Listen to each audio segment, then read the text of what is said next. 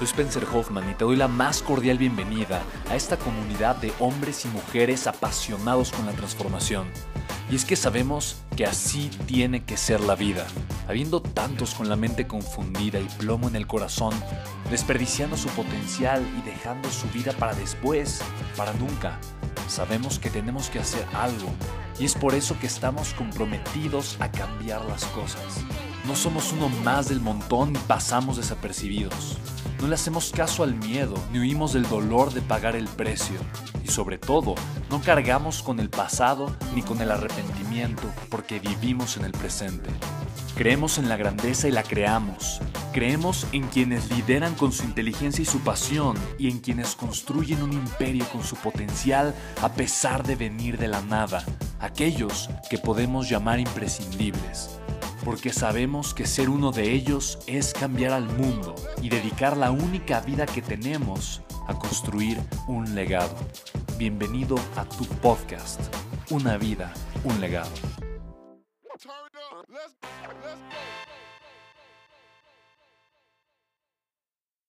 Alguien como yo que quiere ser emprendedor, pero necesita encontrar verdaderamente su propósito de vida y así elegir el negocio adecuado, ¿qué tipo de ejercicios mentales y o prácticos recomiendas para encontrar dicho propósito de vida? Arturo, yo tengo todo un programa que se llama Conecta con tu propósito de vida. es un programa que yo creé, que yo diseñé. Es un programa que está justamente diseñado para ayudarte a encontrar tu propósito de vida. Te recomiendo mucho que lo tomes. Es un programa que vale mucho la pena em, y que está obviamente estructurado para, para este mismo fin. Sin embargo, para mí es súper importante que, eh, obviamente, clarificarte, Arturo, y que tú sepas que encontrar tu propósito es una tarea intencional. En pocas palabras, tú necesitas trabajar intencionalmente eh, y tienes que hacer que eso suceda. Eh, encontrar tu propósito de vida no es como que un día te despiertas y lo tienes.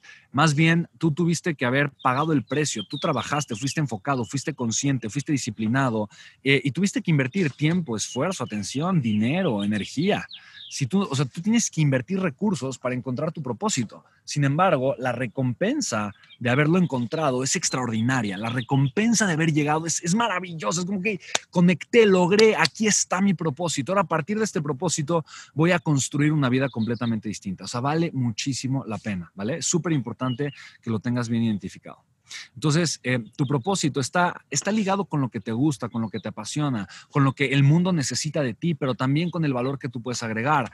Tiene que ver con tu infancia, tiene que ver eh, con aquello que, con lo que tú sientes por lo que veniste al mundo. Tiene que ver con realmente aquello con lo que estás apasionado y con el valor que tú sabes que veniste a crear y a construir en el mundo. Es importante que lo identifiques, es importante que trabajes para identificarlo, ¿vale? Dice Claudia, ¿es válido tener un trabajo que me apalanque para mis gastos básicos mientras hago el propósito de vida?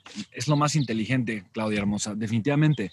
Por supuesto, tú puedes tener un trabajo básico y comenzar a construir algo adicional, comenzar a trabajar para construir algo paralelo. Eso es perfectamente válido, eso es súper, súper bueno. Eso es, lo puede hacer cualquier persona y, y está muy bien, claro que sí. Dice Grecia García, y la manera para contarnos esa historia que queremos para nosotros mismos y que nuestra mente nos empiece a creer es por medio de afirmaciones y repetirnos día con día esa historia. Mira, Grecia, mucho más que afirmaciones, eh, yo creo que son visualizaciones. Eh, ¿A qué me refiero con esto? Una afirmación es, ah, estoy feliz, estoy feliz, estoy feliz. Pero la visualización, eh, y, es mucho más que una visualización, es me voy a poner en ese estado de felicidad, me voy a poner en ese estado de alegría, voy a encontrar las razones por las que soy feliz y me voy a comenzar a conectar con ese estado de dicha y de, alegría. en, este, en este caso, para contarme la historia, es lo mismo. Yo voy a comenzar a sentirme un atleta, un atleta, ¿no? Y pongo el mismo ejemplo, un millonario en el tema económico, un empresario exitoso lleno de abundancia económica. Igual, yo antes de tener, obviamente, la abundancia económica que estoy teniendo ahorita, antes, eh, para mí era el mismo proceso.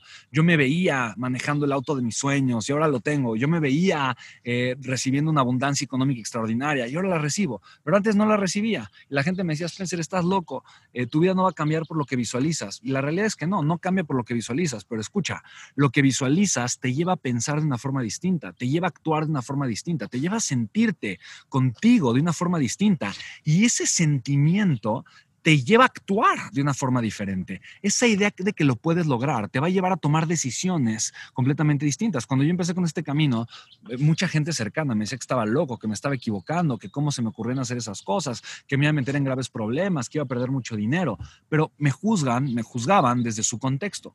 Pero es que así pasa, la gente eso es lo que hace. Todos te van a juzgar desde su contexto y el que no puede, no puede lograr o no ha logrado esta cantidad y cree que no puede, va a pensar que tú tampoco puedes.